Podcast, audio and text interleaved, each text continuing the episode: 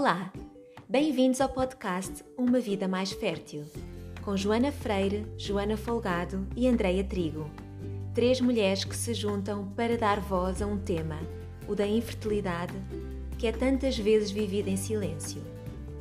O podcast onde encontras toda a informação e apoio para viveres uma vida mais fértil. Se queres ficar a par de todas as nossas iniciativas, segue-nos nas nossas redes sociais em Vida Mais Fértil ou no nosso site www.umavidamaisfertil.com. Obrigada por estares aqui conosco.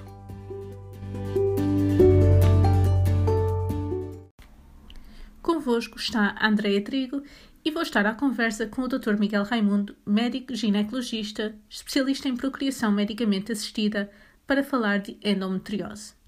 A endometriose afeta 10% das mulheres em todo o mundo e muitas mulheres com endometriose têm dificuldade em engravidar. A endometriose acontece quando o endométrio, o tecido que reveste o útero, cresce para fora desse órgão, afetando o ovário, trompas de falópio e por vezes outros órgãos. Hoje falamos sobre sintomas, diagnóstico e tratamento. Ouve até ao fim para aprender.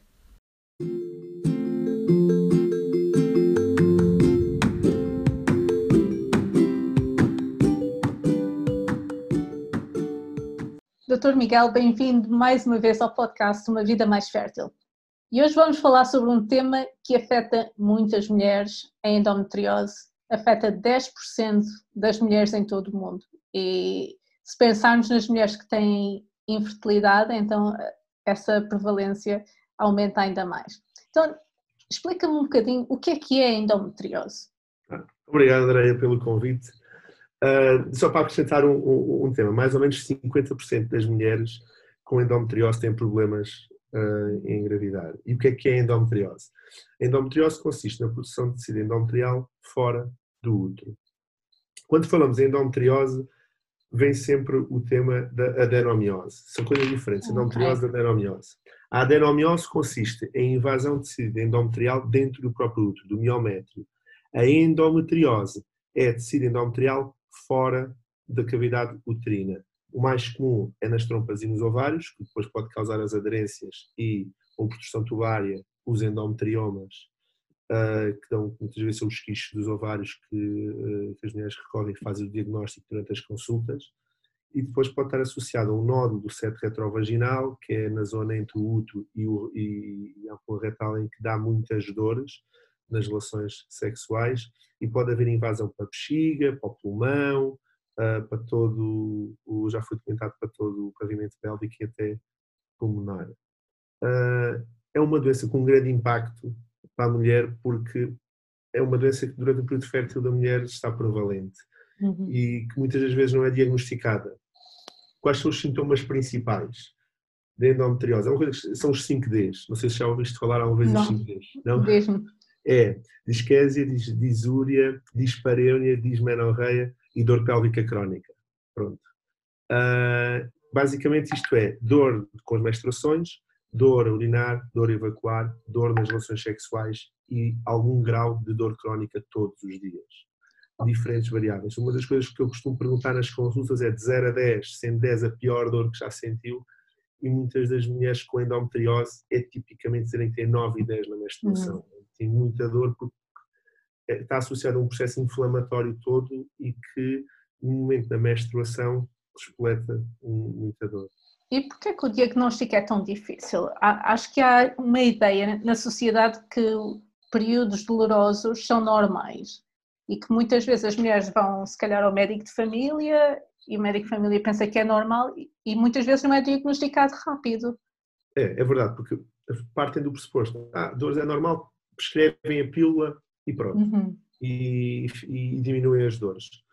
Um, objetivamente, o, a, a, dor é, é, muito intensa na endometriose e os tratamentos de uma mulher que não pretende engravidar, efetivamente, é utilizar a pílula. Portanto, dor menstrual parte do pressuposto que é normal, receitam a pílula e resolve. Mas efetivamente, a pílula é o tratamento de endometriose em mulheres que não pretendem engravidar. Há vários tipos de pílulas, só de estrogénios, só de prostativos. Há muita controvérsia se deve fazer uma pílula só de prostativo, de estrogénios ou prostativo, ou qual o tipo de estrogênio associado, mas a pílula no global melhora clinicamente uh, um, a sintomatologia da, da dismenorreia, que é a dor nas menstruações. E como é que se faz o diagnóstico? O diagnóstico definitivo de endometriose obriga-nos a ter um diagnóstico histológico, ou seja, obriga a uma cirurgia, a maioria das vezes laparoscópica, nós vimos as lesões, as lesões são tipicamente lesões de chocolate, em que biopsamos e analisamos e o anatomopatologista detecta tecido endometrial numa zona que não era para estar. Mas não vamos sujeitar uma cirurgia diagnóstica numa uhum. mulher quem temos a suspeita de endometriose. Uh, se nós conseguimos controlar medicamente, com medicamentos, com pílula, com o que seja, a endometriose, em mulheres que não pretendem engravidar, ou mesmo que pretendam engravidar, não vamos sujeitar um risco cirúrgico só para biopsar uma zona suspeita, se conseguimos controlar medicamente uh, a paciente. Mas o diagnóstico definitivo obriga-nos a, a um resultado histológico. E tu disseste que hum, há muitas mulheres, cerca de 50, que têm que têm infertilidade que vão ter eh, endometriose. Existem graus de endometriose, ou seja, pessoas se calhar com um grau mais leve em que não têm este tecido Sim. mais espalhado que se calhar para elas não é tão difícil uh, engravidar? Existem vários graus de. Só, só. A prevalência de todas as mulheres inférteis é os tais 10, 20%. Uhum. Mas depois as mulheres com endometriose, 50% têm problemas em uhum. engravidar, uhum. mais de 50%. Okay. Uh, e a endometriose em si, há várias sociedades que classificam. Uma endometriose 1, 2, 3, outra superficial, média e profunda. O que interessa tem a ver com o grau de invasão. Isto tudo porquê? Vamos voltar à etiopatogenia da endometriose. Existem três grandes teorias da endometriose. Há uma da menstruação retrógrada, o que é que isto quer dizer? Uh, já ouviste falar? Acho que já ouviste falar. A menstruação Sim. retrógrada é no período menstrual, sai pelo colo do útero e depois vagina, mas também uhum. há tecido e sangue que sai pelas trompas. E nesse sangue da menstruação acumula-se no fundo de saco, acumula-se nas trompas e nos ovários, e por motivos de suscetibilidade cria e cresce e desenvolve endometriose. Existe outra, outra, outra teoria que é da metaplasia celómica, ou seja, embriologicamente a origem do endométrio, como isto é podcast, não dá bem para ver, mas pronto, dentro do endométrio é uma membrana que reveste a parte interna no útero e que embriologicamente é igual a que reveste todos os órgãos pélvicos e o pulmão.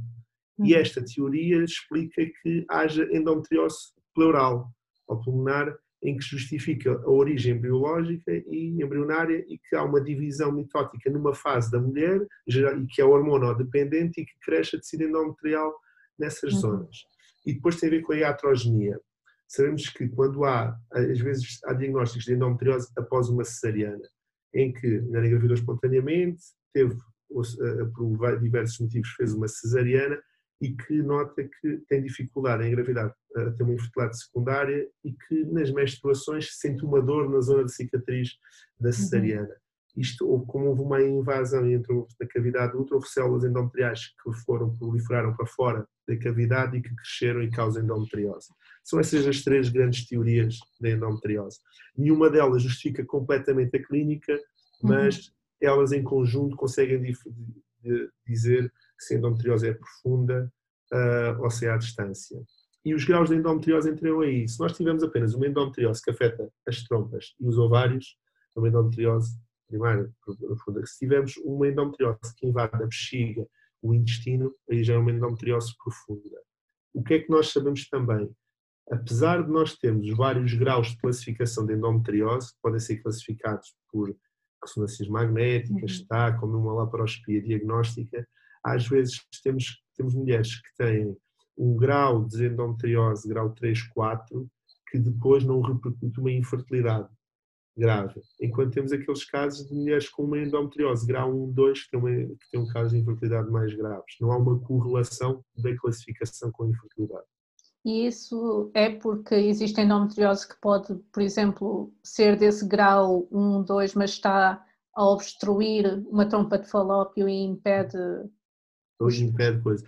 Há outra coisa importante que também se fala mais, que é quando nós fazemos biópsia endometrial em mulheres com endometriose versus biópsia endometrial em mulheres sem terem endometriose, uhum. há fatores de aderência e fatores de, de, de, adesão embrionária que não são detectados nas mulheres com endometriose. E acho que muitas das vezes, quando nós fazemos ciclos FIV em mulheres com diferentes graus de, de, de, de, fertilidade tem muito mais a ver a influência endometrial e a receptividade endometrial e a identificação destas, destas interleucinas do que propriamente o grau se só está localizado nas trompas ou no ovário uhum. ou se está no intestino e na bexiga. A interação do embrião com o endométrio numa mulher com endometriose é diferente da interação do embrião com uma mulher sem endometriose. E esse tecido de endométrio que está fora do útero responde às alterações hormonais como o tecido que está dentro onde deve estar. Responde. Por isso é que muitas das vezes faz-se a cirurgia, geralmente é uma cirurgia laparoscópica, que é liso de aderências, quistectomia, excisão do nódulo do septo retrovaginal, excisão do nódulo da bexiga, do uhum. intestino, e depois, se o casal eh, deve planear logo o mais rápido possível, dentro do possível, o ciclo FIV, porque sabemos que há um agravamento após os tratamentos e de dois em dois anos, uh, mesmo não fazendo nenhum tratamento, muitas das mulheres podem necessitar de, de serem reoperadas e uma mulher tipicamente com endometriose grave faz duas, três cirurgias na vida. Então a cirurgia seria o tratamento de primeira Mas, linha? Não, pronto. Isso não. Se nós conseguimos, e há vários consensos sobre isso, há uma das coisas que fala de endometriose que é a qualidade de vida para a doente. Uhum e uh, temos, tem que ter qualidade de vida antes de partir para o tratamento. Estamos perante uma mulher com uma dor, dor, dor pélvica crónica, que todos os dias relata dor 10 em 10, porque tem múltiplas aderências pélvicas, quistes 12 centímetros, invasão da bexiga com hematúria, aí tem indicação clara para fazer cirurgia. Também, se nós estamos perante uma endometriose leve, podemos fazer muito bem planear o tratamento, fazer uhum. um ciclo FIV e não necessitar de cirurgia. Ok. Acima de tudo, há uma coisa importante e até existe vários. Uma, há, um, há um questionário qualitativo que foi publicado há pouco tempo sobre a endometriose que relata mesmo esta questão da qualidade de vida das doentes com endometriose. Ah, porque ao serem operadas melhoram, mas existe sempre o risco de recorrência. E quando elas fazem uma FIV, existem, existe uma, uma reduzida probabilidade de implantação ou existe essa probabilidade de implantação pelo que eu falei do endométrio, uhum. ou seja, sabemos que a receptividade endometrial é diferente. E outra das coisas, um ovo, de, de, a qualidade ovocitária das mulheres com endometriose também é pior do que a mulher sem endometriose. E outra das coisas que tecnicamente é difícil tem uma coisa que chama kissing ovary, que é os ovários ficam por baixo, do, à frente do, do útero. E muitas das vezes dificulta-nos a própria punção e a técnica e nós não conseguimos atingir porque temos o endometrioma ao lado uh, e não conseguimos uh, aspirar todos os folículos pela posição do, do ovário. Tecnicamente às vezes é difícil. E quando aspiramos, os óvulos têm menor probabilidade de serem fecundados e depois os embriões, consequentemente, de serem implantados devido à receptividade endometrial. Ok. E para as mulheres que nos estão a ouvir, existem algumas mulheres que estão mais propensas a desenvolver endometriose? Ou quem é que tem risco de. Existem vários fatores de risco de endometriose. A nuliparidade, o que é que é a nuliparidade? Mulheres que ainda não tiveram filhos.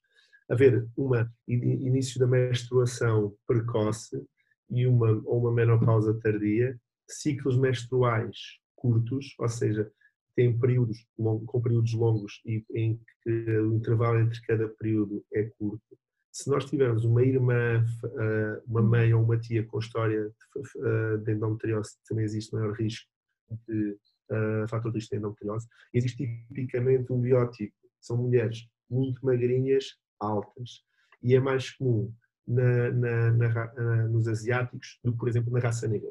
O consumo de álcool e café também está associado a um fator de risco.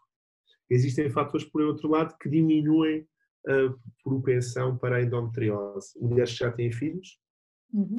mulheres que têm o início da menarca após, ou seja, início da menstruação após os 14 anos, a raça negra, exercício físico regular e o tabaco é, um, é considerado um fator que diminui o risco de endometriose. Mas não é agora que vamos fumar muito, porque se fumarmos muito também piora a qualidade e a reserva ovocitária. Então é melhor não fumar é melhor não fumar. Pronto. Mas para a endometriose há alguns artigos que relatam uma diminuição do risco. Pronto. Olha, e, e além da infertilidade, existe alguma outra complicação ou problema que pode acontecer a mulheres que têm endometriose? As mulheres que têm endometriose tipicamente muitas vezes podem estar, é, é, é, têm níveis elevados de esterogênio e às vezes podem estar associados a, a, tipos de tumor, como por exemplo o do ovário. Pronto. Mas outra das coisas que muitas das vezes a endometriose causa é que depois as lesões e as alterações de fibrose podem dar, tem mulheres que no futuro, mesmo após uh, na menopausa, têm mais queixas urinárias, mais queixas uhum. gastrointestinais do que as outras mulheres. E em que altura é que devem procurar ajuda de um médico? A ajuda do médico, primeiro, ajuda se pretendem engravidar, é se já têm o diagnóstico de endometriose em seis meses, se não têm resultados de teste de gravidez positivo e engravidam, é procurar ajuda, tal e qual como as mulheres com síndrome de ovários poliquísticos, o miomatoso, ou em mulheres com mais de 35 anos, o timing, que são seis meses. Em mulheres que uh, suspeitam que têm endometriose, marquem consulta com o seu médico ginecologista e um médico assistente, é uma, é uma das patologias mais faladas atualmente, um clínico geral, expliquem a situação uh, e um bocadinho é importante trazer conforto às mulheres com endometriose. E se alguém quiser ter uma consulta contigo, como é que eles te podem encontrar? Pronto, eu trabalho, pode ir ao meu site, miguelraimundo.pt, e eu trabalho em dois sítios. Trabalho na, em Lisboa, na, na CINIAR, que é um centro de portuguesa medicamente assistida aqui em Campos, e trabalho no Algarve, em Faro, no Hospital Particular do Algarve. No Hospital Particular do Algarve, a minha atividade muitas vezes é uma atividade mais cirúrgica e tem alguns doentes com endometriose, que têm endometriomas, passam a operar uma doente com endometrioma de 12 centímetros, que com muita dor e que tem indicação para, para, para ser operada. Nem, mais uma vez, endometriose o máximo protelar a cirurgia. Claro que há indicações claras para a cirurgia, mas se nós conseguíssemos fazer os tratamentos, engravidar espontaneamente, sem cirurgia, era o ideal. Uhum. Pronto, mais, para mim, dentro do meu site, estão também as redes sociais associadas, o Facebook e o Instagram, está lá o, o, o canal de perguntas que quiserem fazer e estão à vontade para qualquer dúvida que tenham, respondam. Ok, Obrigado, Miguel. Ah, obrigado, por esclarecer todas as nossas dúvidas sobre endometriose. obrigado.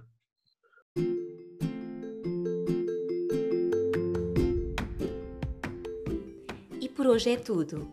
Obrigada por teres ouvido este episódio. Deixa-nos os teus comentários, sugestões e perguntas. Estamos aqui para te ajudar a viveres uma vida mais fértil. Segue-nos nas nossas redes sociais em Vida Mais Fértil e não percas o próximo episódio. Até já!